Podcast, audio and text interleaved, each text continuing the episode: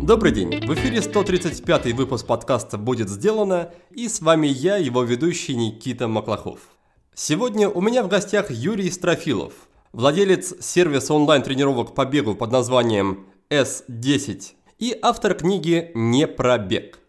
В 50 лет Юрий пробежал свой первый марафон, а всего лишь через год он принял участие в Нью-Йоркском марафоне и стал самым быстрым спортсменом из России – а сейчас у него за спиной уже все шесть крупнейших марафонов мира. Думаю, вы уже поняли, вокруг какой темы будет строиться наша сегодняшняя беседа с Юрием. Узнаем, почему он начал бегать только после 50 и как сумел всего за один год достичь столь внушительных результатов. Выясним, легко ли совмещать бег, семью и работу, и как так получается, что пробежки со временем вытесняют из жизни все остальные занятия.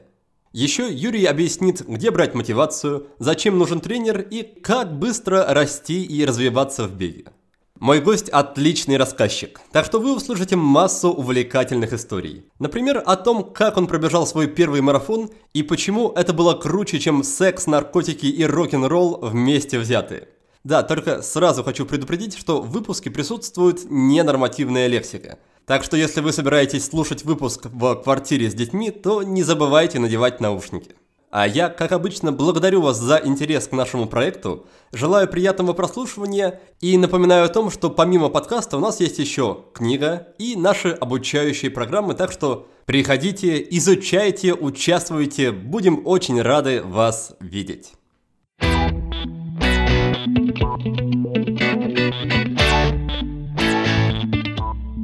Юрий, здравствуйте. Добрый день. Как ваше настроение на текущий момент в условиях изоляции, хотя я так понимаю, что у вас изоляция не очень, по крайней мере, в вашем случае применима, да, вы активно продолжаете заниматься своими вопросами, в том числе и спортом, да? Я в Португалии. Э, в Португалии так устроено, э, совершенно официально э, написано так, что ты имеешь право выходить в ближайший магазин, ты имеешь право гулять с собакой, ты не имеешь права просто так гулять, но ты имеешь право бегать. Вот пробежки является официальной причиной, по которой ты можешь выйти из дома. Там еще есть несколько причин, которые отличают португальцев от нас. Например, журналисты могут перемещаться по городу свободно для выполнения своих журналистских обязанностей. Это их права и неотъемлемые обязанности, они могут гулять сколько хочешь. Ну и для работы и с работы, и еще касающиеся меня пункт, который разрешается в Португалии, это если прогулка нужна для поддержания здоровья. То есть, если вы если человек на прогулке, его застала полиция, и он начинает убегать, уже его можно не, не ловить, да, уже считается, что занимается бегом человек. Да, что в порядке, что все, все в порядке, да. И э, народу очень много бегает. У, у людей появилось свободное время, и они решили потратить это свободное время на что-то полезное, поэтому народу много бегает. Одно время я не видел велосипедистов, но сейчас подключились уже и велосипедисты. В одном из ваших интервью слышал фразу от вас, что в условиях кризиса люди обычно начинают или пить, или бегать, и в свое время в Америке это привело к тому, что появились марафоны в большом числе. Да, ровно так оно и было. И марафоны был ответом э, на кризис. Есть две индустрии, которые в кризис развиваются очень быстро. Первая, как ни странно, это парфюмерия. Все в стрессе начинают покупать духи, чтобы хоть в такой ситуации хорошо пахнуть. А, и второе – это бег в чистом виде, потому что фитнесы тоже закрыты, собираться вместе, вместе нельзя, но а бег, он потому и бег, а, потому так и развился, что это самый доступный, самый простой способ физической активности. Ну, плюс это офигенный антидепрессант, то есть вот прям вот антидепрессант, антидепрессант, самый настоящий, лучше прозака. Вы считаете, что алкогольной индустрии в этом списке супер быстро развивающихся сфер в кризис нет, да?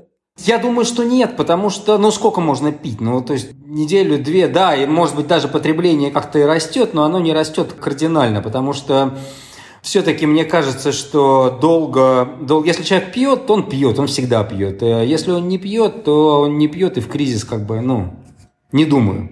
Что должно случиться, чтобы в России в условиях кризиса люди массово выбрали бег вместо других вариантов? Так а так сейчас уже происходит. Если посмотреть на статистику, то если не экспоненциально, мы сейчас много знаем про экспоненциальные кривые в связи с этим с вирусом, то ну как минимум линейно растет. Да, я в этом плане не хочу быть источником или транслятором плохих новостей, но по рассказам знакомых, которые пытаются бегать, один из них на Дальнем Востоке живет, им прям приходится в прямом смысле убегать от полиции, потому что есть взаимодействие не очень приятного рода. То есть в этом плане не, не так все здорово, как в Португалии. Есть косяк такой большой. Я вообще думаю, что все вот эти вот кризисные штуки э, вирусные, это не про здоровье. Потому что если бы было про здоровье, то разрешили бы бегать. Если бы это было про здоровье, то разрешили бы много гулять. То есть, ну, вот эти вот штуки, вот это про здоровье. А изоляция в автобусе – это не, не про здоровье. И значит, вот всего, все в целом руководители, они думают не о здоровье, а о чем-то другом. Я не знаю о чем, к сожалению людям, которые вынуждены пока оставаться дома и не могут выйти на трехчасовую пробежку, как вы, что бы вы посоветовали для избежания гиподинамии и сохранения здорового тела и здорового духа? То есть, что лучше делать в домашних условиях, например, там, как вы относитесь к беговым дорожкам, допустим? Беговая дорожка офигенная штука, вот просто реально офигенная штука. Далеко не для всех, она дорогая. И если человек не занимается, активно не занимается спортом и не бегал, то заставить его заниматься каким-то УФП, физкультурой дома, но я не представляю себе, как это делать. Если уж мы не смогли его заставить э, бегать, просто одел кроссовки и побежал, то заставить его прыгать дома нереально. Был такой э, выдающийся парень Эмиль Затопик. Все, что можно выиграть, он выиграл сразу после войны. Он в Праге жил, в Праге комендантский час. Немцы. Целый день он работает на заводе, выпускает там для Германии промышленность военную с очень железными правилами, прям вот шаг вправо, шаг влево, расстрел в прямом смысле этого слова. И он после этого возвращался домой и в своей квартирке, комнатке даже, наверное, бегал, бегал, бегал и бегал. Это вот бег с высоким подниманием бедра, причем он бегал часами. Э, по квартире. И вот, когда кончилась война, он начал выигрывать все подряд. Не, наверное, не только потому, что э, он все это время бегал, а просто это вот говорит о том, что в башке у него идея бега, его не могло остановить ничего, вот никакие условия. Но если человек не бегает в нормальных условиях, когда тепло, когда на улице солнышко, птички поют, когда вот это вот все, вдруг он будет бегать по квартире, я не верю. А беговая дорожка, да, я много тренируюсь на беговой дорожке. В фитнесе пока можно было ходить э, в э, фитнес зимой, когда у тебя нужно делать быструю тренировку. Надо идти либо в манеж, либо идти в фитнес. Фитнес ближе, поэтому я чаще хожу в фитнес, чем в манеж. В манеже делаю специальные какие-то работы, которые нельзя сделать на дорожке, а специальные работы – это те, которые, где уже там техника важна, где уже там такие нюансы, тонкие-тонкие-тонкие нюансы. Для среднего человека дорожка очень хорошая история. Еще лучше, если мы просто про физуху говорим, если есть возможность покупать чего-то, э, то не дорожка, а эллипс. Он, во-первых, не шумит, дорожка шумная штука, то есть соседи снизу рано или поздно постучат. То есть ну, мы все ждем, пока мы там опустимся до дна и снизу постучат. Вот на беговой дорожке постучат быстро снизу. А, это во-первых. А, а эллипс, он мягкий, он не шумит никак. И, конечно, у эллипса ударная нагрузка еще меньше. То есть, если ты не привык много бегать, у тебя еще не готовы там связки мышц, то эллипс вообще офигенная штука. Ну или совсем экономичный вариант, например, мини-степпер, да? Или да, или вот такая вот ходилка, ходилка, степер, поставил сериал и сидит, обчи себе на этом э, степере. Он маленький, не, не шумит, э, и он, по-моему, не очень дорого стоит. Вы буквально пару минут назад сказали, что если человека к текущему моменту ничего не заставило бегать, то вряд ли что-то новое заставит. Но при этом сами вы до 50 лет, как я понимаю из вашей истории биографии, не сильно-то занимались бегом. Да, почему-то всплеск вашего интереса пришелся именно на, на этот возраст. Я вообще не, не бегал до 50 лет, да. Я чуть-чуть занимался велоспортом, когда был студентом. А потом в Москве какое-то время жил, э, на государство работал какое-то время, ни, ничего не делал, но при этом я старался не убивать себя, хотя был период в жизни, когда я там алкоголь принимал в промышленных количествах, э, я работал директором телевизионного канала, это, ну, как бы бизнес устроен так, что невозможно. Но при этом я старался как-то поддерживать какую-то вот физическую активность. То есть я на, на горных лыжах катался там пару раз в год, ездил в горы, катался с парашютом, прыгал там одно время очень активно. Там, у меня там почти тысяча прыжков с парашютом. А, в дайвинг много там Красное море все обнырял, там дайв-сафари, Мальдивские э, океаны. То есть вот такие какие-то штуки. То есть я старался чтобы мой организм был в форме в какой-то. Конечно, не, не тренировался, вот, ну, как бы тренировался, тренировался, это просто вот just for fun. И бегать я начал тоже just for fun. Просто вот переехал в Сестрорецк, это пригород Санкт-Петербурга, парк, берег Финского залива, красота неземная, и мне стало скучно немножко просто гулять, а время появилось. То есть меня там выгнали с работы к чертовой матери, правильно сделали. И э, я стал, вот, выходил просто Интересно, что за углом всегда. А пешком ты пока дойдешь до этого угла. А бегом раз прибежал, посмотрел, что за углом. Ничего интересного, побежал до следующего угла.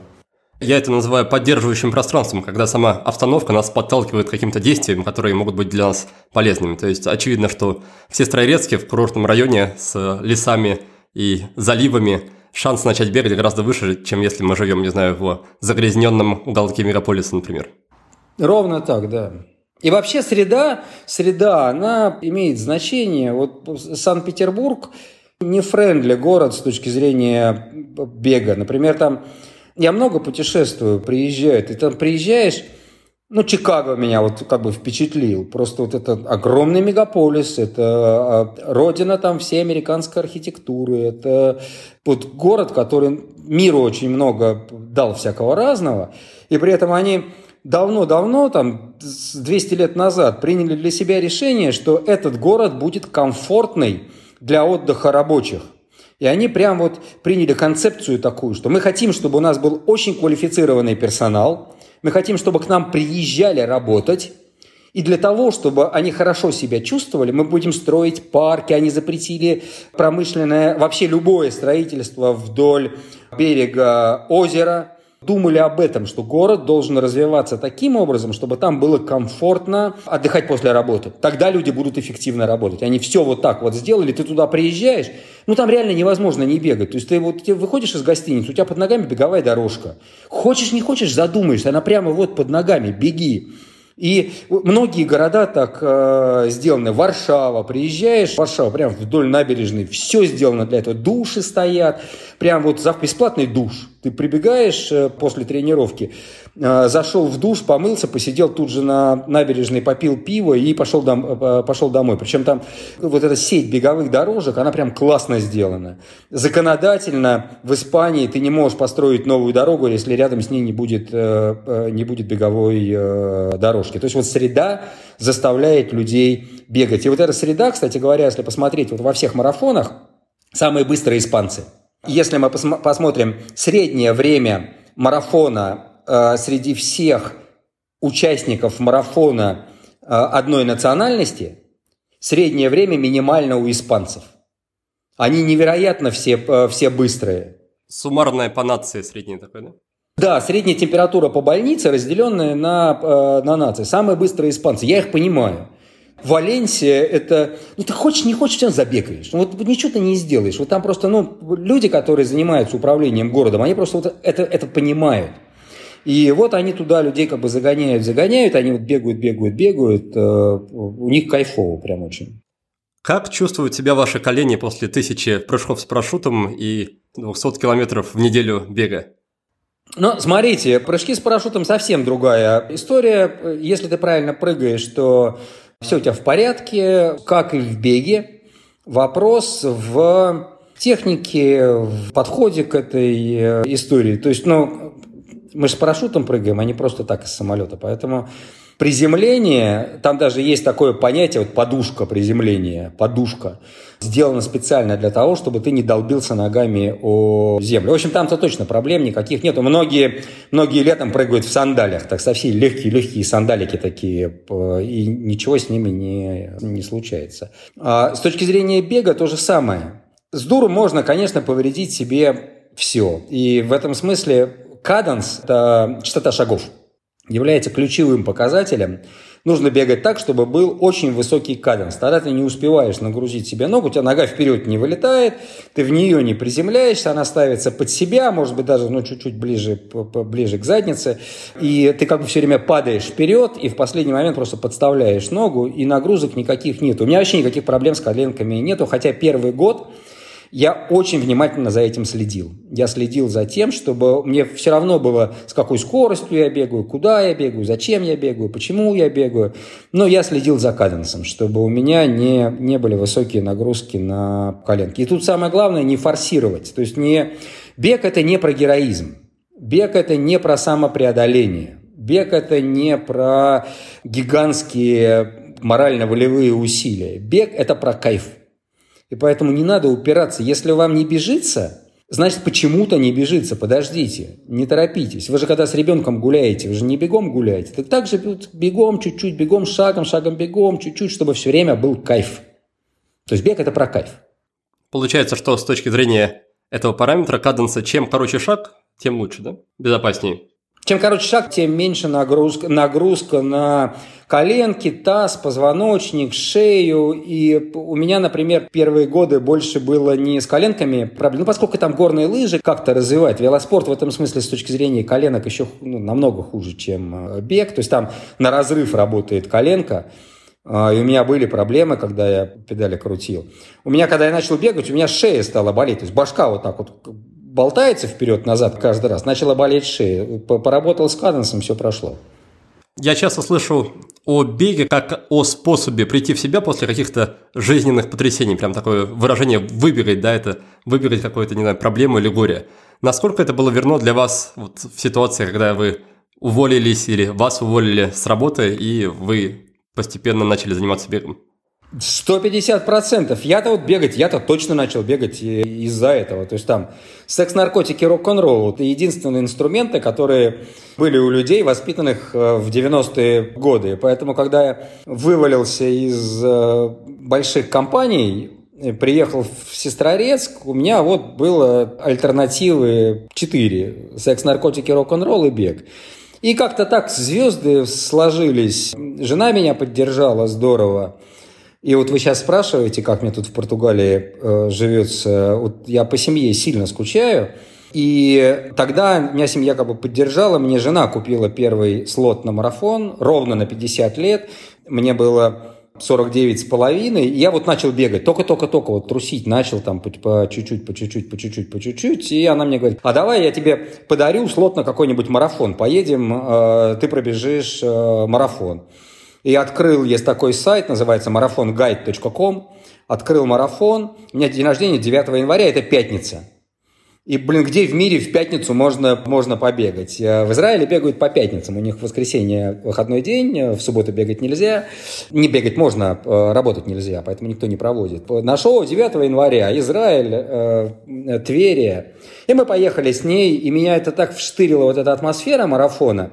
То есть тебе жутко тяжело. Причем вот ну, первый марафон был, э, опыта нету, ничего нету, это просто вот какие-то невероятные страдания вот в, в последние там 10 километров марафона, но они смешиваются с каким-то вот таким же невероятным кайфом. То есть, с одной стороны, ты кайфуешь тем, что ты можешь себя преодолеть, это вот действительно так, а с другой стороны, сама атмосфера, вот то, что происходит вокруг, вот то, ну, например, там мы приходим перед марафоном, называется паста пати. Нужно как можно больше поесть макарон, э, закинуть себе энергии внутрь организма. Вот я прихожу на это паста пати, спускаюсь в этот в ресторан, там, блин, филиал хосписа, там, я там самый молодой.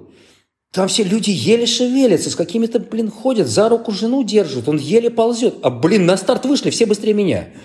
Там все ползали еле-еле, песок сыпется. А на старт вышли, как ломанулись, э, ломанулись вперед. И вот это на такой драйв, это вот такая атмосфера. Причем они же, у тебя же нет конкурентов там, у тебя врагов нету, конкурентов нету. Ты, ты соревнуешься, ну какая разница, я прибежал там э, пятисотым, ну я прибегу пятисотым или четырехсотым, ни на, что, ни на что не влияет. Поэтому конкурентов у тебя нет, поэтому все друзья, все друг друга поддерживают, все друг друга там как-то помогают, кто чем может. Прям вот и народ стоит на обочинах тоже помогает тебе. И это вот настолько настолько такая вот атмосфера, то если ты в нее попадаешь один раз, это круче, круче секс, наркотика, рок-н-ролла вместе взятых.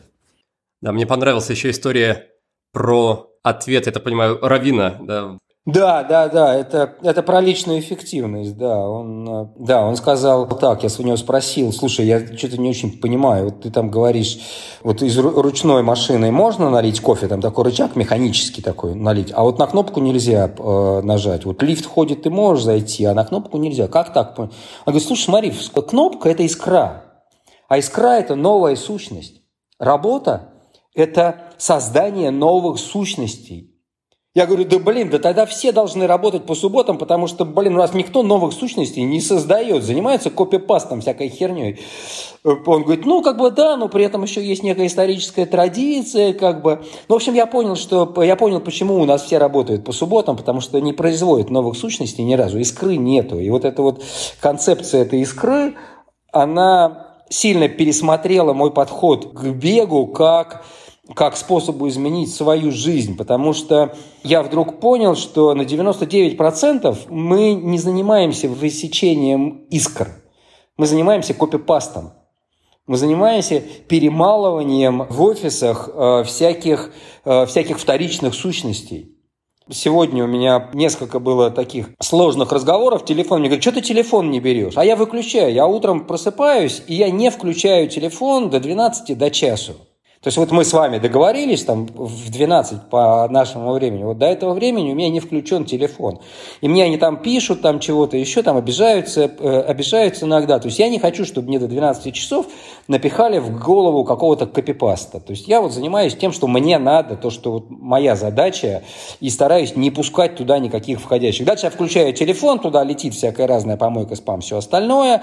И я к концу дня я попытаюсь понять, что мне делать завтра до 12 часов, что-то важное важное. Вот, то есть важное сначала вперед срочного. И как только я понял вот эту концепцию, мне так легко сразу стало. Так, ну, все, все, все понятно. То есть очень, очень много спама.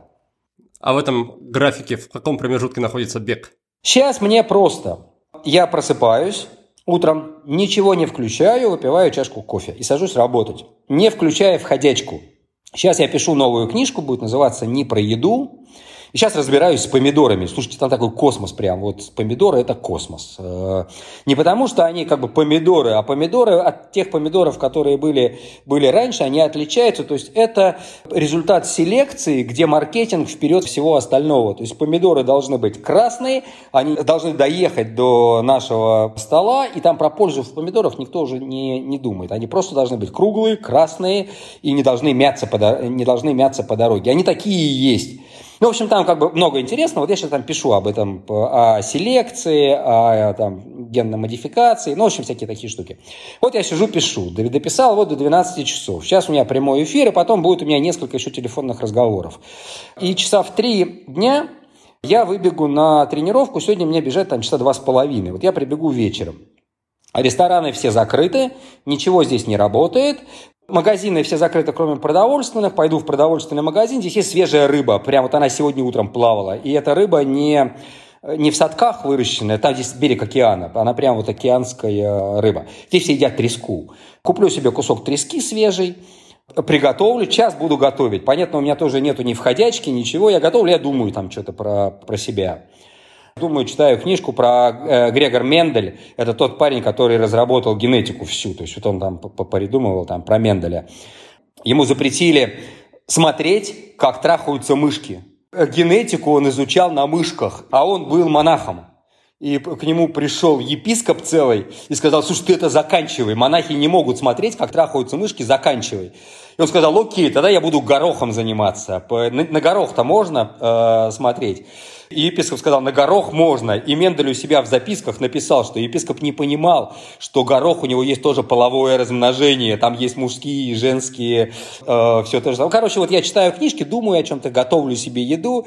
Дальше я кушаю и разговариваю с сыном. У меня сын там сейчас радиоуправляемый, там два, и жена, э, жена осталась там. Вообще мы сейчас общаемся с ними больше, чем мы общаемся в э, реальной жизни. Он у меня все время на телефоне, на видеоконференции. Сегодня утром мы с ним делали математику, дроби всякие, всякие разные. Вечером мы с ним играем войнушку, по космическая стратегия, по скайпу. Ну, не по скайпу, по зуму такому же. То есть вот он у меня все время, они там оба два у меня все на, на телефонах в онлайне, и поэтому мы очень много с ними сейчас общаемся. И вообще я бегать тоже в том числе начался, потому что это хорошее время для того, чтобы пообщаться с сыном. Он ехал на велосипеде, а я ехал э, бегом. Поэтому сейчас вот эта вот изоляция такая, они там, я здесь, я застрял просто, я бы туда, ну, как бы приехал, но самолеты не летают, ничего не, не работает, мне просто не добраться до них. Вот, и вот такой у меня день. Дальше вечером я опять сяду работать, и э, совсем поздно перед сном я еще два часа буду, э, буду что-то такое делать, что требует мозговых усилий. Вот не входячки, а мозговых усилий. А вот эта вот вся входячка, ну, в том числе, например, я когда входячкой занимаюсь, я включаю э, конференц-связь, и мы там с сыном что-то можем пообсуждать, там он свои уроки делает, я свои уроки делаю. Тут уже я не боюсь, что меня отвлекут, потому что когда ты вот сосредоточен, вот только мыс- мысль начинает появляться, и кто-то там, а вот я тут хотел с тобой как бы обсудить. Это как бы сильно очень сбивает и не дает возможности там сосредоточиться на чем-то. Ваша супруга не жалеет сейчас о том, что подарила вам тогда слот, билет на марафон? Говорит, что нет, но я думаю, что жалеет, да. То есть, э, с одной стороны, это лучше, чем э, секс, наркотики, рок-н-ролл, с одной стороны. Но с другой стороны, марафон – это всегда очень большая нагрузка на семью. Вот, очень большая. По, по двум причинам. Первая причина – это меня все время нет.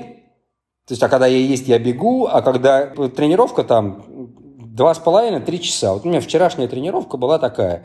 Это позавчерашняя тренировка была такая. Восемь раз по километру со всей дури. Вот ты километр пробегаешь, чуть-чуть отдохнул, километр пробегаешь, она вымораживает. То есть она вымораживает в первую очередь голову. То есть ты после этой тренировки такой овощ. Это раз. Во-первых, тебя нету, ты прибегаешь с тренировкой, делать ничего не хочется. Это вот, ну, два. И как бы тяжело заставить себя там шевелиться. Такая тренировка одна в неделю, но а, как бы она есть. Есть длительная, где я просто три часа куда-то как бы убежал. В общем, меня все время нету. А когда я есть, перед самым марафоном, ты еще весь такой как бы на взводе немножко. Ты начинаешь нервничать, у тебя начинает трещать нервная система, ты начинаешь заводиться просто так. То есть это вот тоже семье тяжело. Я, у меня есть такая отмазка, что показываю пример детям, но я думаю, что это такая, ну, слабая, слабая отмазка. То есть я стараюсь как-то много времени уделять э, семье, надеюсь, у меня там получается. Но да, нагрузка на семью большая. Непонятно, что будет дальше. То есть мы когда с ней познакомились, и в какой-то момент я переехал к ней жить, и на следующий день сломал себе руку, прыгая с парашютом. Поэтому все время есть какая-то, это же такая вытеснительная, вытеснительная история. Потом я провалился в фотографию. Я там просто днями просиживал за фотографии, обработка фотографий, там чтение книжек про фотографии. Ну, то есть я проваливаюсь вот куда-то. Ну, в любом случае, хобби, хобби важная такая штука. Я надеюсь, она понимает, что для ну, мужчины хобби, ну и вообще как бы такое не, не праздное существование – это важная история. Да, при этом еще эта шутка, которая, наверное, наполовину шутка, которую вы часто повторяете в беседах и интервью, что если вы еще женаты, то вы пока что мало тренируетесь. Это ровно так, да, это ровно так. И для многих э, бегунов это серьезная проблема. Э, у меня есть школа бега, и я вижу вот ребят, которые начинают проваливаться в бег, что у них в первую очередь, то есть любительский бег – это такой компромисс между работой, бегом и семьей. То есть бег кайфовый, это действительно кайфово. И поэтому он начинает потихоньку вытеснять все остальное. Сначала он занимает все свободное время – и это хорошо, потому что всякая шелуха, там сидение в Фейсбуке, там еще какие-то такие штуки, слоняние там по квартире, полежать на диване с газетой, а, не знаю, есть сейчас газеты или нет, просмотр телевизора и вот всякие вот такие штуки. Бег очень быстро это вытесняет. У меня пропал телевизор вообще, у меня дома телевизора нет. Вот у меня и сейчас здесь, здесь есть, а первое, что я сделал, это а, освободил место и вынес в кладовку телевизор, чтобы не мешался.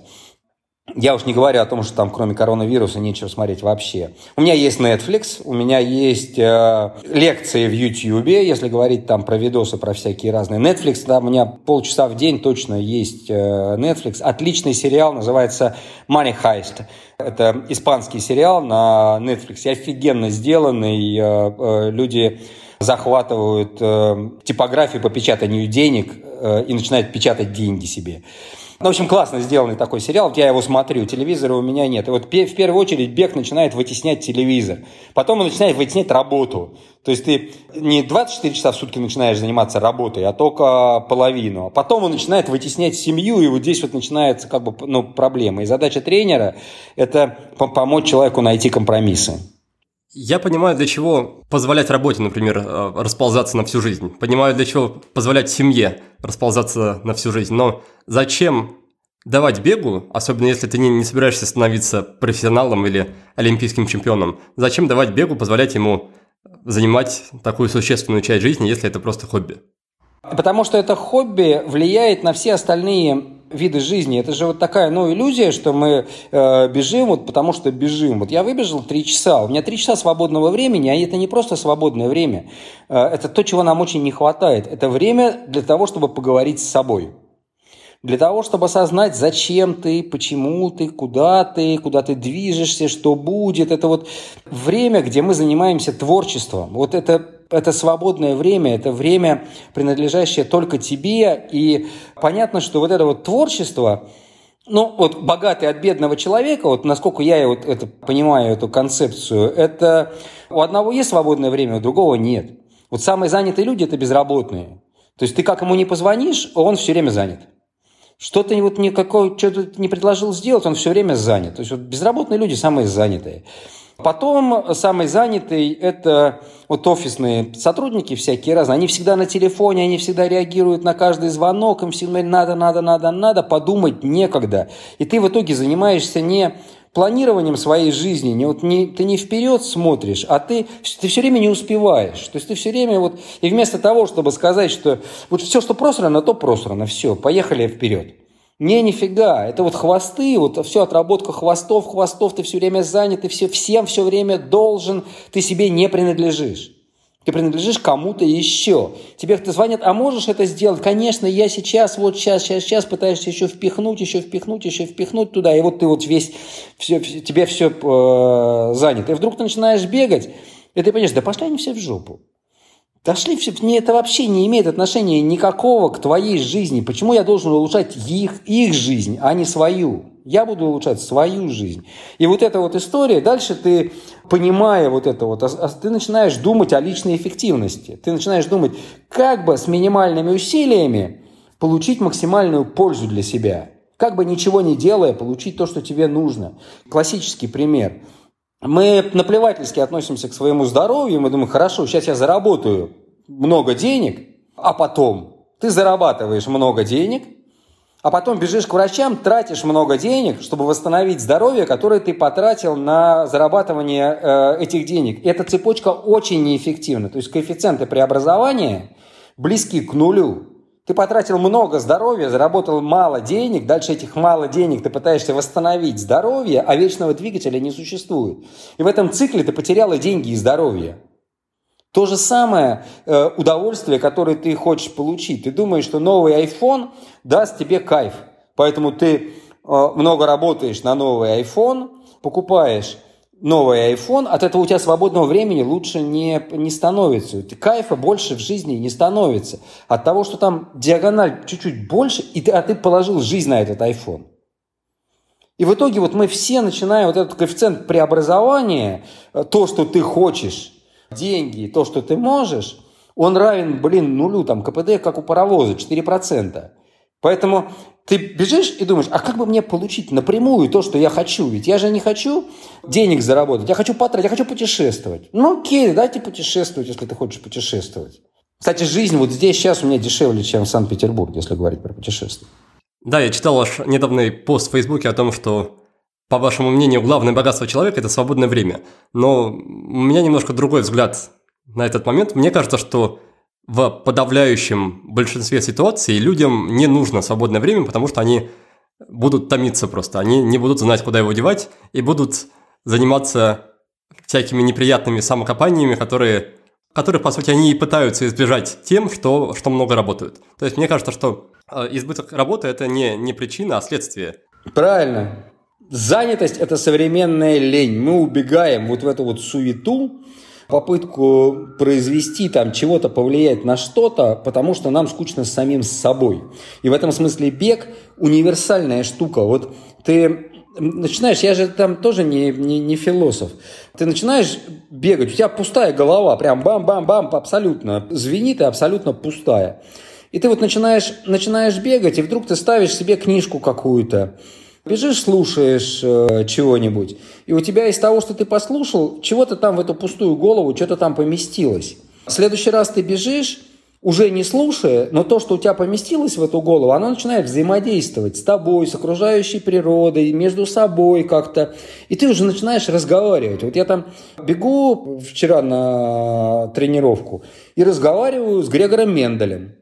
Классный парень монах, августинец, э, свой взгляд на мир. Э, то есть он же не просто так генетику открыл. Он открыл, потому что, потому что в том числе он был монахом-августинцем. И, например, а, августинцы отличаются от всех э, других монахов тем, что у них очень либеральный уклад. И у них главная задача их – это не служение Богу. Хотя служение Богу важная штука, но не главное. А главная задача – это нести знания людям – и вот ты бежишь с ним разговариваешь. Ну, где ты еще найдешь э, такого собеседника, особенно в условиях самоизоляции. Это же кайфово. И поэтому тебе вдруг накопленный эффект, ты начинаешь бегать, бегать, и вдруг, вдруг ты осознаешь, что тебе самому абсолютно не скучно. Я один уже месяц здесь. Я с живым человеком не общался уже месяц. Я не знаю португальского языка. И вот это вот все, приводит к тому, что да, вот мне сейчас абсолютно не скучно. Месяц без людей здесь вот и абсолютно не скучно. Как в итоге книга называется? А он так и называется «Монах э, Грегор Мендель». Там очень много про, про монаха. Она есть только на английском, на английском э, языке. Точное название сейчас скажу. Э, «The Monk in the Garden» – «Монах в саду». Если спорт или другие полезные активности никак не хотят становиться частью вашей жизни – то приходите на мою обучающую программу «Курс полезного действия». Уже в первый месяц вы внедрите три полезные привычки по вашему выбору. Среди них, например, могут быть как раз пробежки. Но что более важно, так это то, что вы поймете, как работать с привычками самостоятельно, освоите методику. А значит, у вас уже никогда не возникнет проблем с тем, чтобы быстро и легко менять свой образ жизни. Более того, у вас не будет тех перекосов, которые описал Юрий. На курсе вы научитесь гармонично развиваться в тех сферах, которые считаете важными. Поставите цели, разберетесь с приоритетами и настроите баланс между работой, семьей и отдыхом. Второй месяц будет посвящен личной эффективности, планированию и другим подобным темам. В итоге у вас появится своя система, гибкая и надежная. В общем, приглашаю вас на КПД и гарантирую, что вы получите результаты от этой программы. У нас уже шестой поток и более полутора тысячи выпускников. И, судя по отзывам, абсолютное большинство довольны обучением. Стартуем 18 мая. Отзывы и подробности о программе вы можете найти на нашем сайте по адресу willbedone.ru game. И да, если единственное, что останавливает вас от участия, это финансовый вопрос, то напишите мне в личном порядке, и мы вместе попытаемся найти какое-то решение. До встречи на курсе полезного действия. Расскажите, где вы собираете все эти истории, которыми потом делитесь в блоге, которые потом входят в вашу книгу про страны, про города, про культуру, про всякие происхождения вещей? Откуда все это берется? Один главный источник – это Википедия. Что бы это ни значило, это просто гениальный проект, и я плачу денег иногда Википедии, и всем рекомендую это э, делать, они принимают пожертвования, единственное, что там как-то сложно очень сделано эти пожертвования, они, по-моему, не принимают пожертвования из России, там я через PayPal это делаю. А, в общем, Википедия. Я много читаю, это вот детское воспитание мое, я вырос э, без телевизора. Без... Ну, то есть, конечно, было это все, но как-то вот мимо меня это все прошло. Причем я в детстве как-то подсел на научпоп. Мимо меня проехала художественная литература как-то, за исключением фантастики некоторой. И поэтому я до сих пор, у меня сохранилось много чтения. И потом, ну, как бы полтора часа бега, которую я бегаю. Ну, сейчас я бегаю много в Португалии, сейчас много времени свободного есть, и вот я там по три часа бегаю.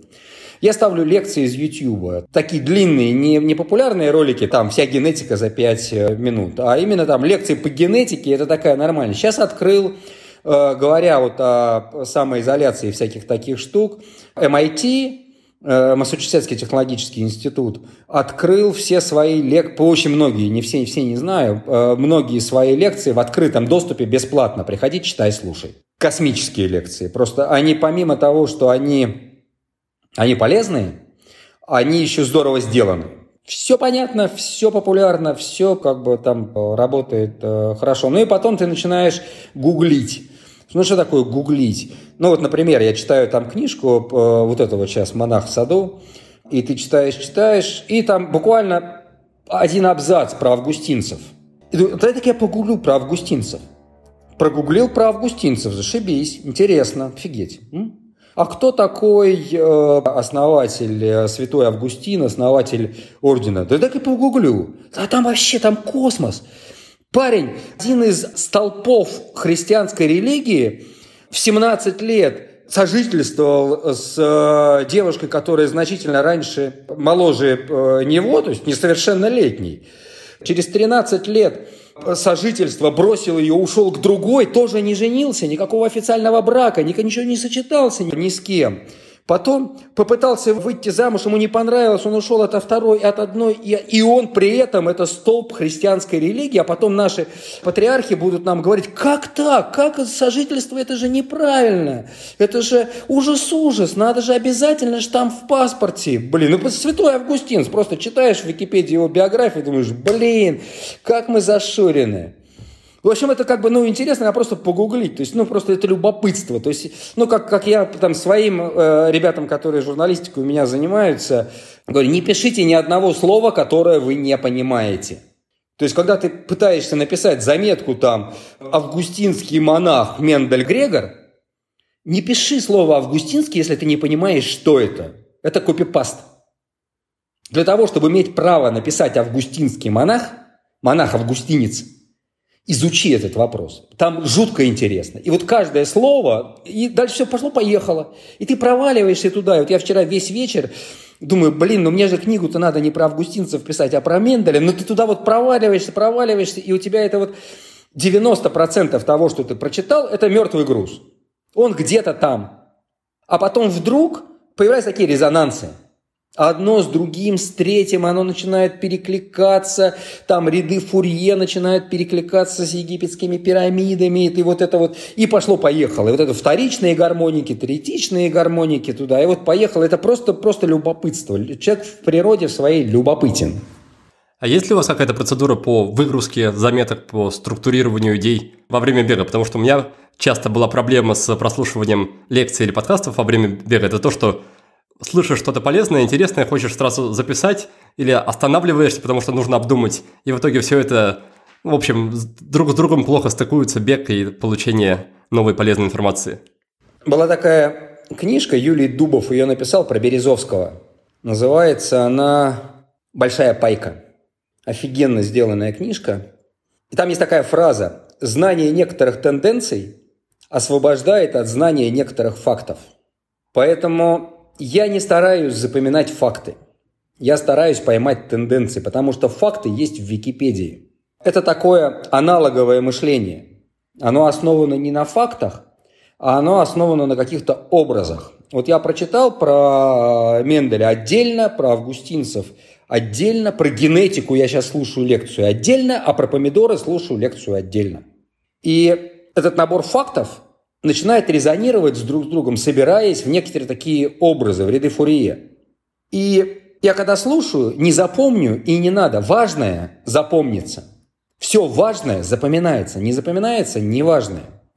И потом, когда вдруг ты начинаешь улавливать какие-то ассоциации, начинаешь что-то такое думаешь, ты просто садишься, открываешь Википедию и повторяешь поиск этих фактов, заходишь. Я иногда слушаю аудиокнижку – я все покупаю, ничего не ворую. Надо купить. Автору надо заплатить. Вопрос не пиратства. Это вопрос твоего отношения к чужому труду.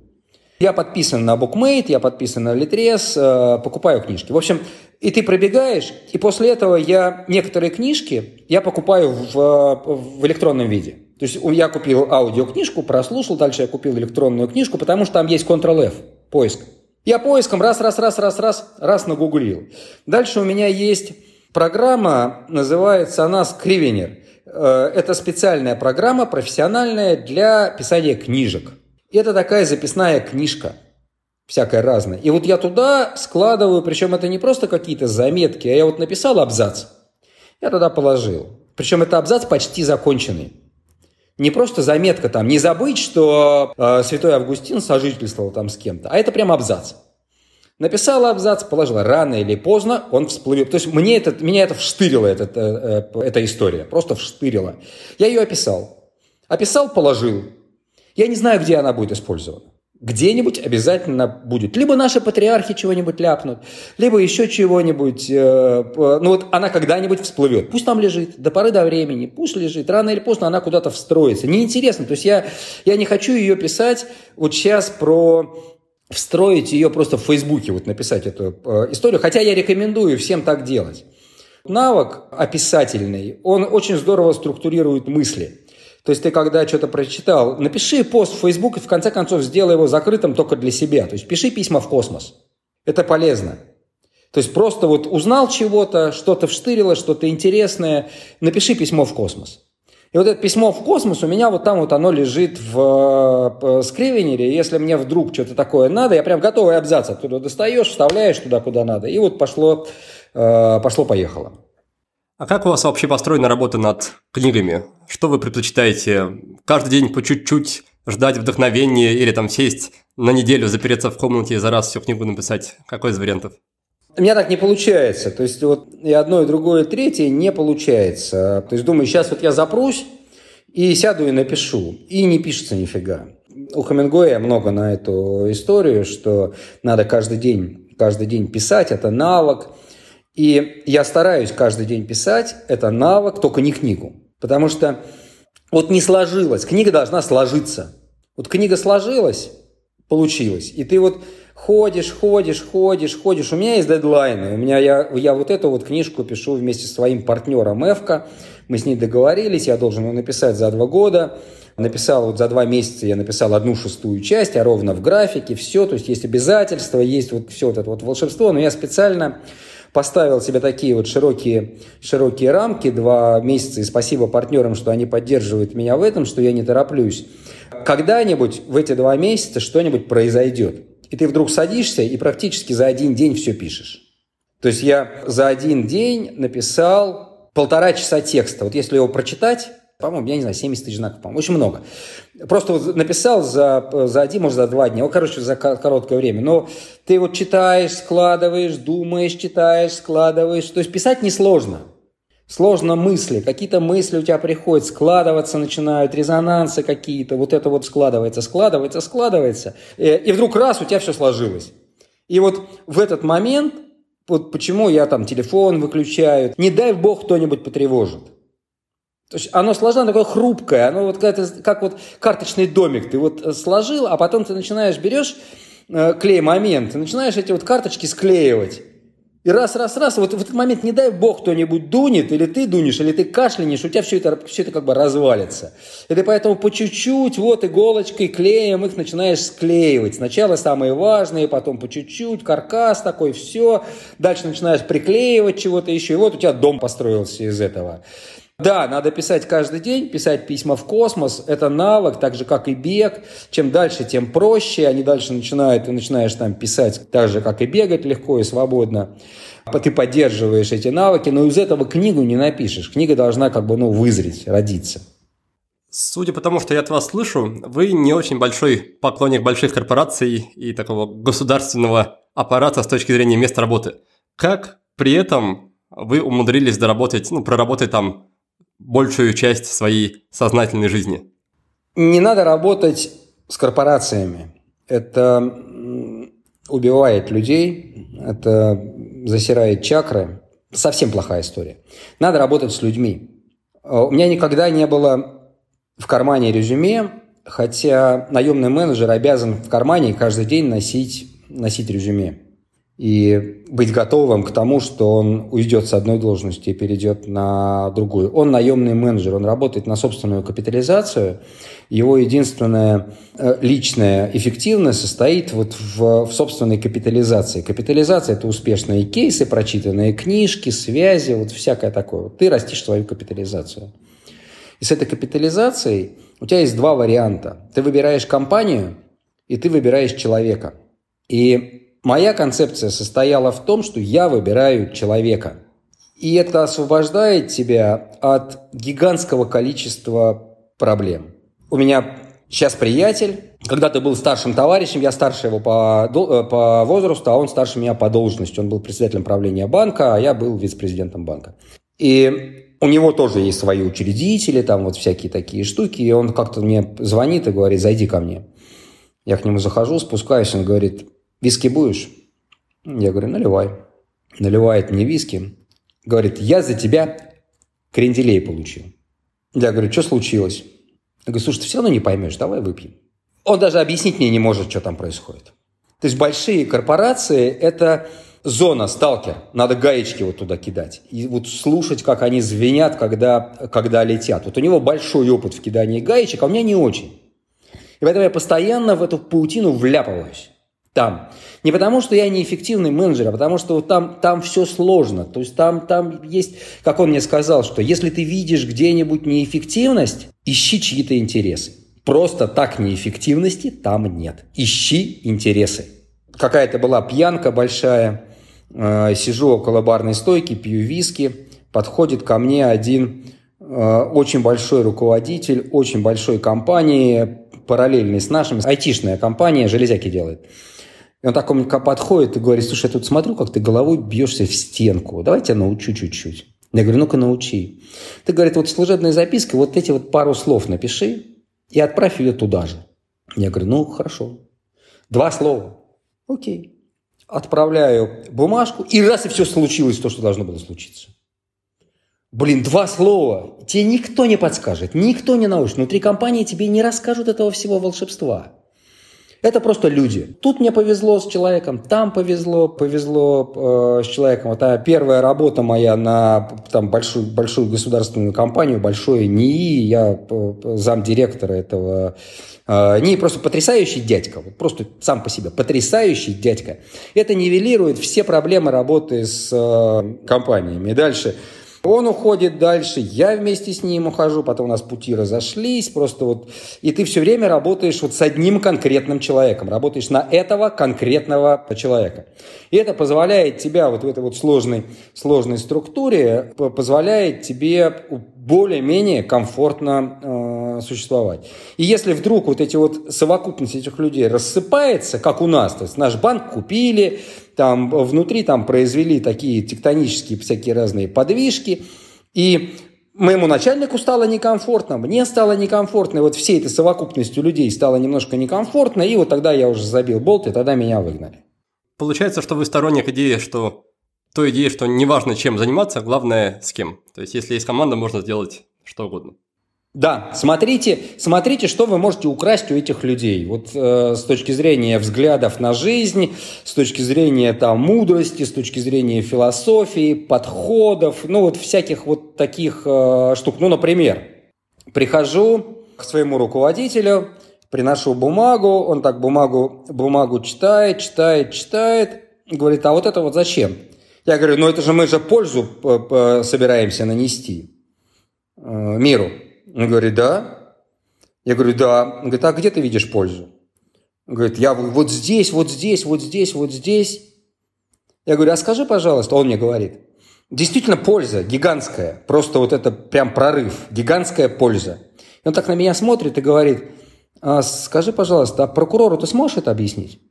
Я говорю, сомневаюсь. Он говорит, ну тогда засунь эту бумагу в шредер. И вот весь мой мир вдруг встал на место. Каждую твою бумагу в государственной компании когда-нибудь будет читать прокурор. И ему абсолютно по барабану, какую пользу ты хотел принести миру. Он будет смотреть со своей колокольни на это. Может он тебя прищемить или нет, а вместе с тобой всю твою команду или нет. Он говорит, а ты готов принять на себя такие риски? Я говорю, ну, пожалуй. Он говорит, а я нет. А ты со мной работаешь. Я говорю, окей, я понял. Я понял, окей. Это его взгляд. Эта ситуация спасала меня неоднократно. Просто реально спасала. Причем чем больше ты собираешься причинить миру пользу, тем сильнее ты подставляешься. Тем сильнее ты пытаешься э, выйти за рамки каких-то установленных правил, в том числе и э, нормативов, которые прописаны на бумажках. А что еще, кроме умения общаться с прокурорами, вы ищете в тех людях, с которыми будете плотно общаться, взаимодействовать, работать? Мой первый руководитель, Лопота Виталий Саныч, сейчас под домашним арестом, кстати, сидит. От него я вот не слышал этих слов про прокуроров, вот результат. Он меня потрясал длиной игры. То есть все, что происходит сегодня, завтра, послезавтра, через месяц, через год, через 10 лет, его не интересует абсолютно. Может, интересует, но я этого не чувствовал. Его интересует, что будет через 10 лет. И вот этот вот взгляд, я отказался от офиса после кризиса 2008 года. Сколько прошло лет? Вот это его школа. То есть смотри, 12 лет уже прошло, да? 12 лет. Вот это его школа. Это то, что я у него украл. Ну, неинтересно, что будет завтра. Что будет через 10 лет? Вот это интересно. Ты готов к этому или нет? И это вот приводит к тому, что ты вдруг оказываешься в таких ситуациях, в которых ты готов. Ну, например, вот должен был состояться лондонский марафон, и я думаю, дай-ка я съезжу на недельку в Португалию, подготовлюсь к лондонскому марафону, и заодно мне надо было книжку дописать, там э, какие-то вещи привести в порядок. Я уезжаю на недельку в Португалию, и тут все самолеты перестают летать. Мне просто обратно не вернуться. Плюс карантин, плюс вот это вот что. Я сижу здесь уже месяц. Но я готов, у меня бизнес готов к этому. Да, прилетело, да, катаклизм. Ну, я ни копейки не потерял. На, скорее нашел, потому что у меня э, жилье здесь э, стоит в два раза дешевле, чем обычно. Еда стоит в два раза дешевле, чем э, обычно. Семью бы сюда еще вытащить. И вообще было бы кайфово. Жена тоже сидит на карантине, ей на работу ходить не надо. Если бы она еще здесь оказалась, было бы вообще кайфово. Так вот я сижу один, я оказался готовым к этой ситуации. Это вот его школа, я, я увидел его подход. И когда ты смотришь на людей, э, ты их оцениваешь не с точки зрения там хороших или плохих, а с точки зрения есть у него что-то, у плохих людей есть дофига чего можно украсть.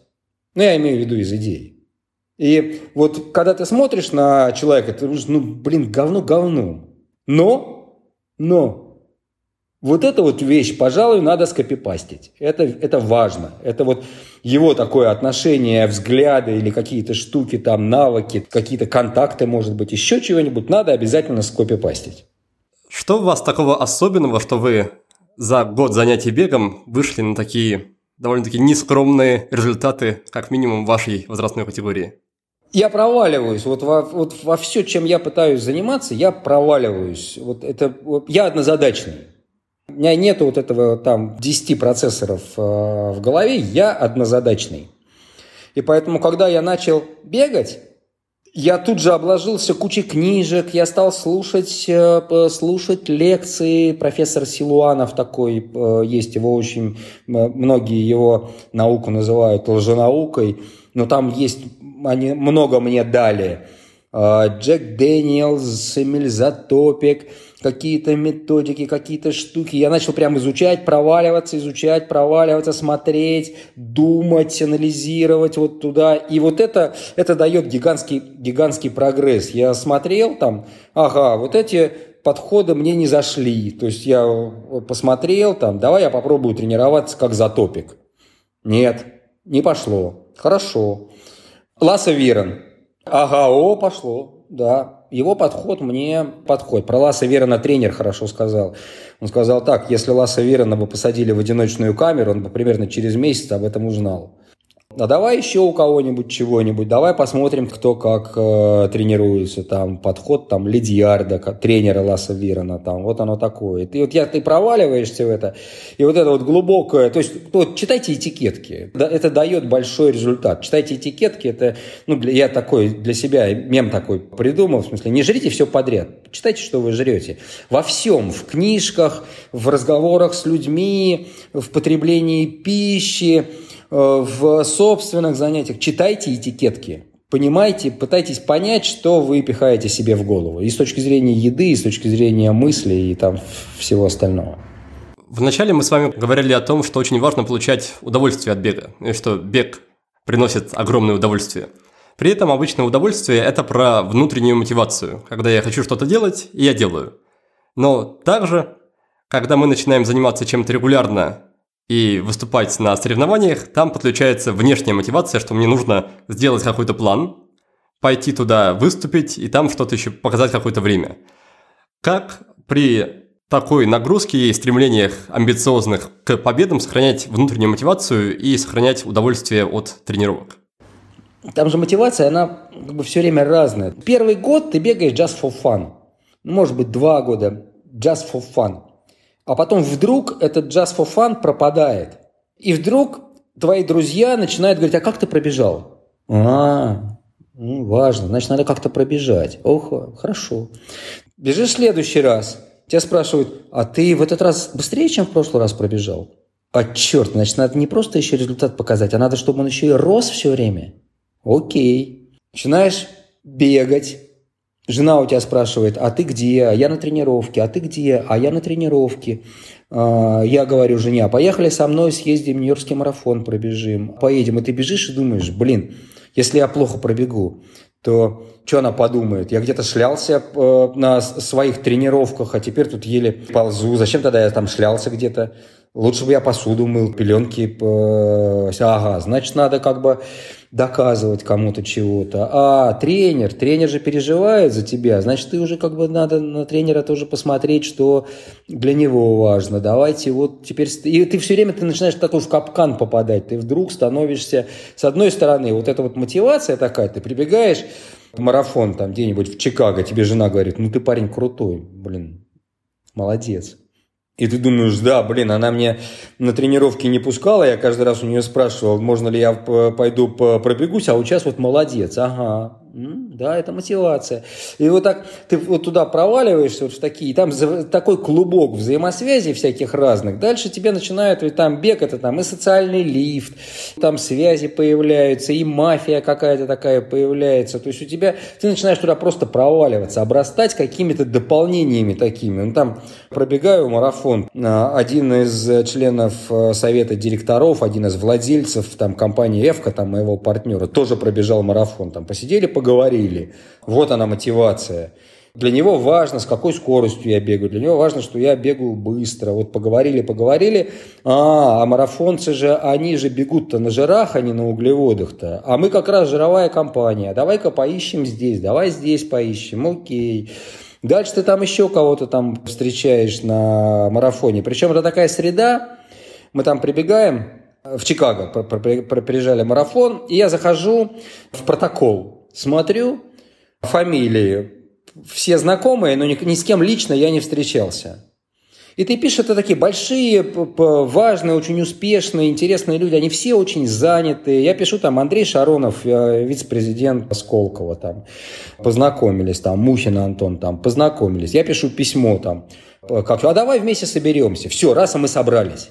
Ну, не может такого быть, что там какой-нибудь там марафонец мне пишет письмо, там, вот, а я ему скажу, да пошел ты в жопу там. Нифига. То есть это все-таки мафия. Это такая, э, такая... И ты вот в эту среду вдруг проваливаешься, и там миллионы мотиваций всяких разных. Если туда провалился, это вот навсегда. Это среда, это свой мир. Ну и дальше ты начинаешь, начинаешь снова искать. Вот отменили Лондон, и у меня опять новый взгляд на мир. То есть это бег без цели. То есть соревнований нет – я готовился к чемпионату мира, чемпионата мира нет, цели нет, и значит, ты снова начинаешь бегать just for fun, просто для себя. И вдруг оказывается, что just for fun, ну вот представьте себе, ты можешь посмотреть мир в округе 8 километров от дома.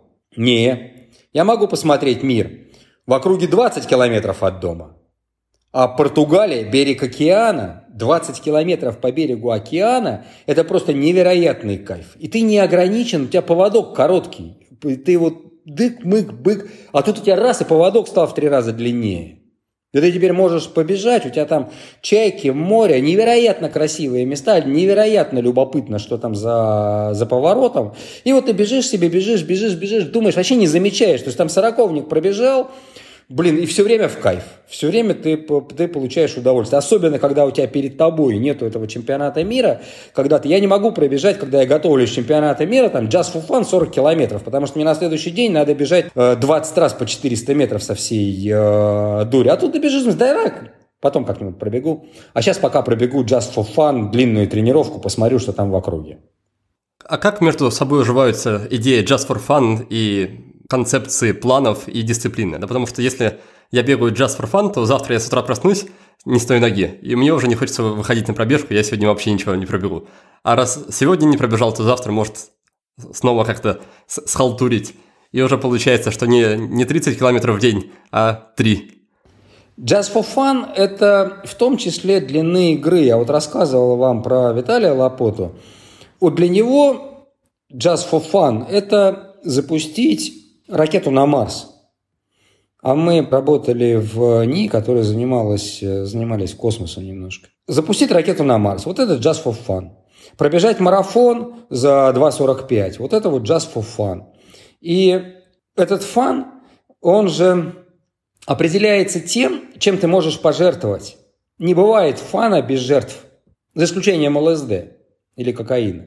Все время есть вознаграждение в результате того, что ты что-то потерял. Потерял 20 копеек, купил себе мороженое. Это кайф. Не сам даже по себе. И купить мороженое на свои деньги, купить мороженое на чужие деньги – это разный кайф. И проехать на машине 42 километра, 195 километров и пробежать 195 метров и пробежать самому – это разный кайф. Он такой же, как мороженое. Те же самые 42 километра. Только тут на свои, а там э, за счет бензина в бензобаке. Вот этот вот обмен одного с другим, он вот невероятно кайфовый.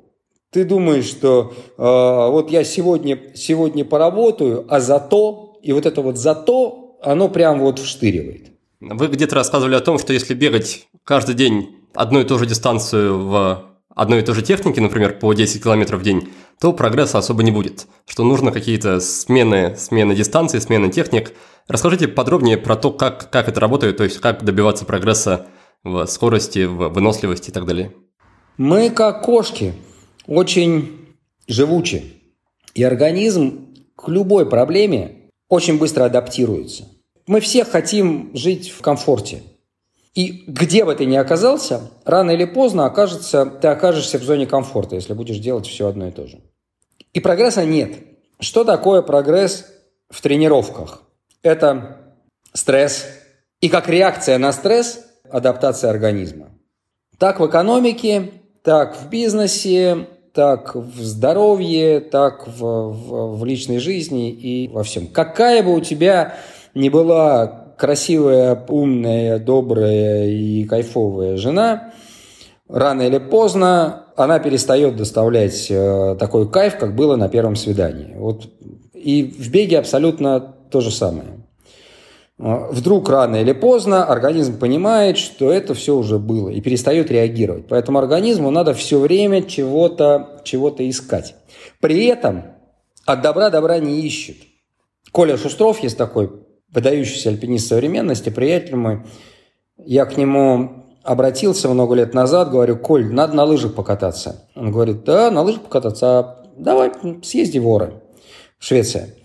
Я говорю, да ладно, ну подожди, я тут нагуглил Марибель. Он говорит, да съезди в Оры.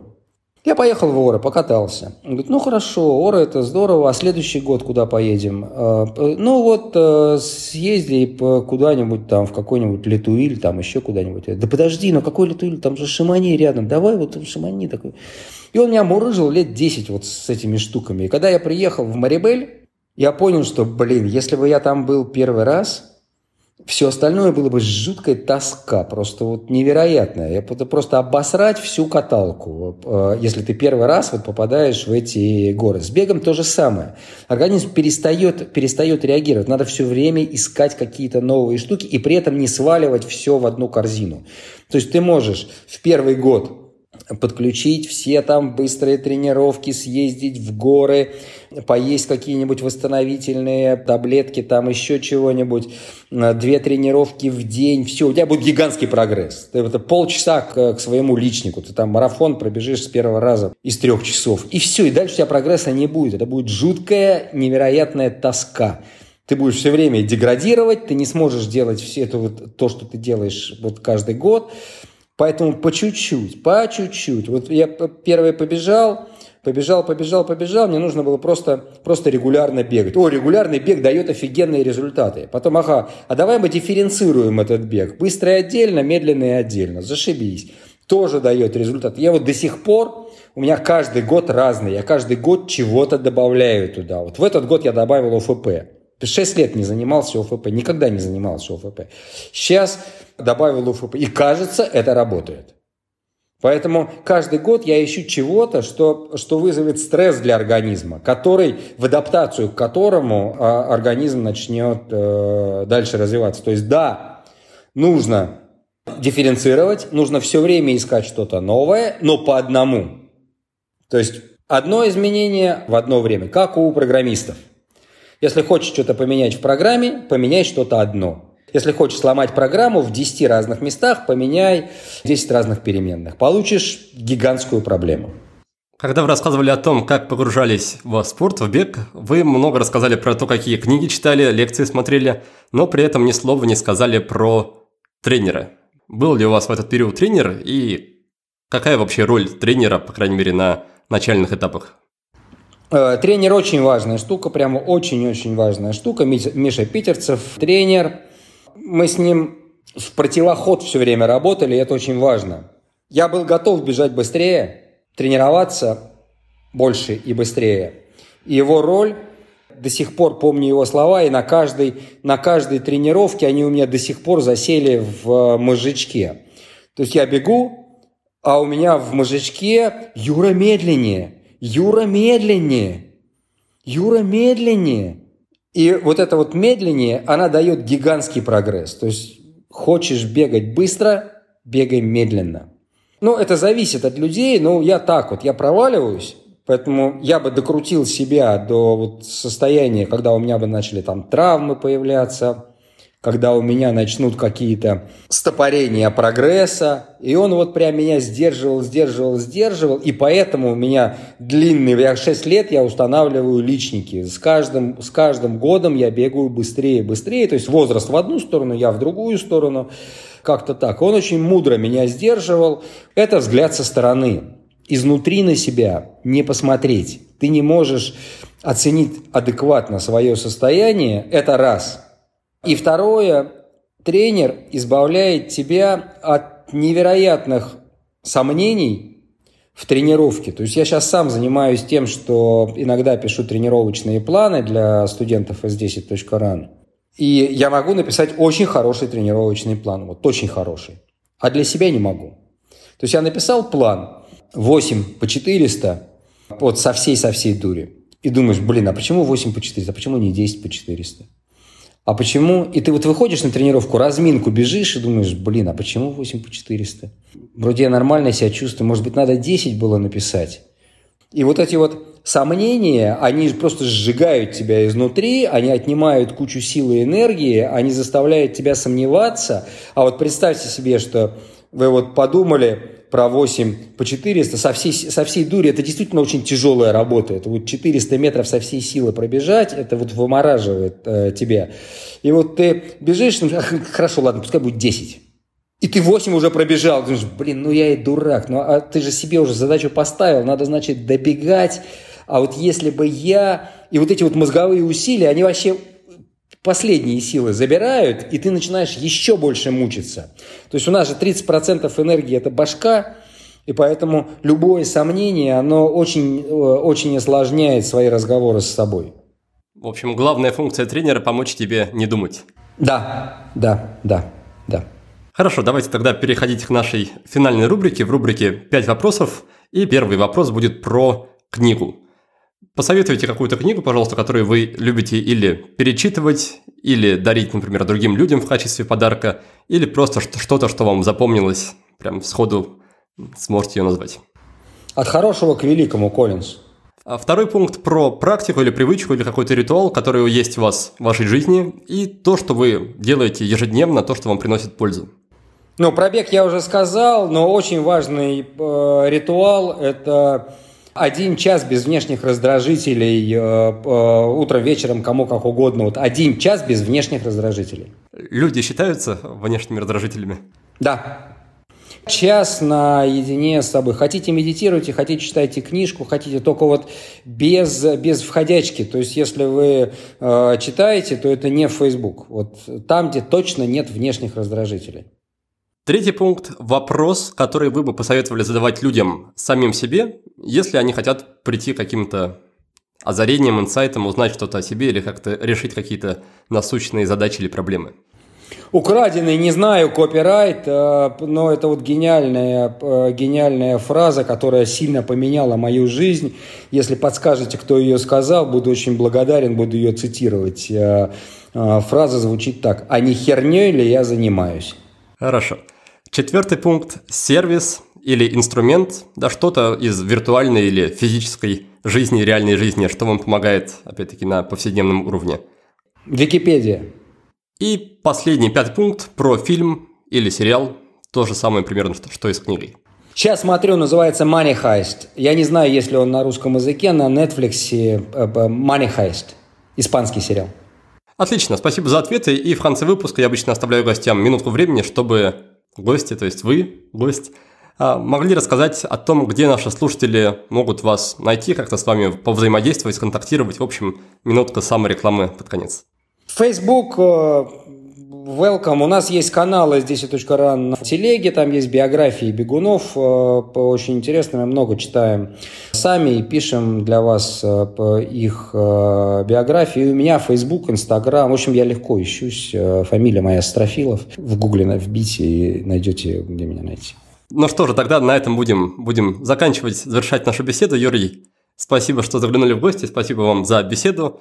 Желаю вам поскорее воссоединиться со своей любимой семьей. Да, это важно очень. Спасибо. Пока-пока. Прежде чем попрощаться с вами, дорогие слушатели, по традиции подведу итоги нашей беседы. Сегодня мы говорили о беге и не только о беге. Мой гость уверен, что тому, кто ищет возможности, никакой карантин не помеха. Дома тоже вполне можно заниматься аэробными нагрузками, если купить беговую дорожку, эллипс или мини-степпер – ну или можно вообще ничего не покупать и просто вспомнить о том, что в каждом доме есть длинная-предлинная лестница. Юрий считает, что бегать нужно в кайф. Just for fun, как он говорит. Здесь не нужны героизм и стремление себя превозмочь или преодолеть. А чтобы полюбить бег, достаточно просто начать им заниматься, поставить технику и... Да, в общем-то, это все. Разве что тренер еще не помешает, чтобы правильно составить для вас тренировочный план – дать подсказки и предоставить объективный взгляд со стороны. Юрий предупредил, что бег здорово затягивает. Да, и тут мне вспомнился шуточный сайт про лечение беговой зависимости. Надо будет добавить ссылку на него в описании к выпуску. Зайдите, очень даже смешно. Так вот, бег, по мнению Юрия, сильно затягивает. В том числе и потому, что это отличный способ снять стресс, побыть наедине с собой, очистить голову от лишних мыслей и просто получить чистое удовольствие. И со временем это может привести к тому, что вы начнете бегать чаще, дальше и дольше, и это скажется на вашей жизни в целом. Например, вы забудете про разные не очень полезные занятия, просто потому что на них не останется времени. И помимо этого, скорее всего, захотите прокачать свою личную эффективность. А все для того, чтобы освободилось побольше времени для пробежек. Ну и, конечно, я не могу не отметить фразу Юрия, которая очень созвучна идее маленьких шагов. Звучит эта фраза так – Хочешь бегать быстро, бегай медленно. А все потому, что в беге, как и в любом другом навыке, важно действовать регулярно и по чуть-чуть. А еще для прогресса в спорте важно постоянно удивлять свой организм. Не допускать того, чтобы он, организм, привыкал к спортивному стрессу. Для этого, например, можно периодически менять тип нагрузки и таким образом создавать для организма новый стресс. Именно такие постоянные перемены и позволяют нам становиться быстрее и сильнее. Кроме бега, мы обсудили написание книг. Мой гость советует активно изучать информацию и оформлять свои мысли в виде заметок и постов в соцсетях. Придет время, идеи начнут переплетаться, а потом из них родится замысел книги. Останется только собрать все эти кусочки в одно целое. И вот когда вы этим займетесь, вам потребуется тишина и уединение. Впрочем, они нужны и на ежедневной основе. Именно поэтому Юрий до полудня не включает гаджеты и занимается только важными делами, не отвлекаясь на входящую информацию. Ну что же, надеюсь, советы моего сегодняшнего гостя нашли у вас отклик, и вы попробуйте внедрить что-нибудь из этого в свою жизнь уже в ближайшее время. А я прощаюсь с вами. Успехов и до новых встреч!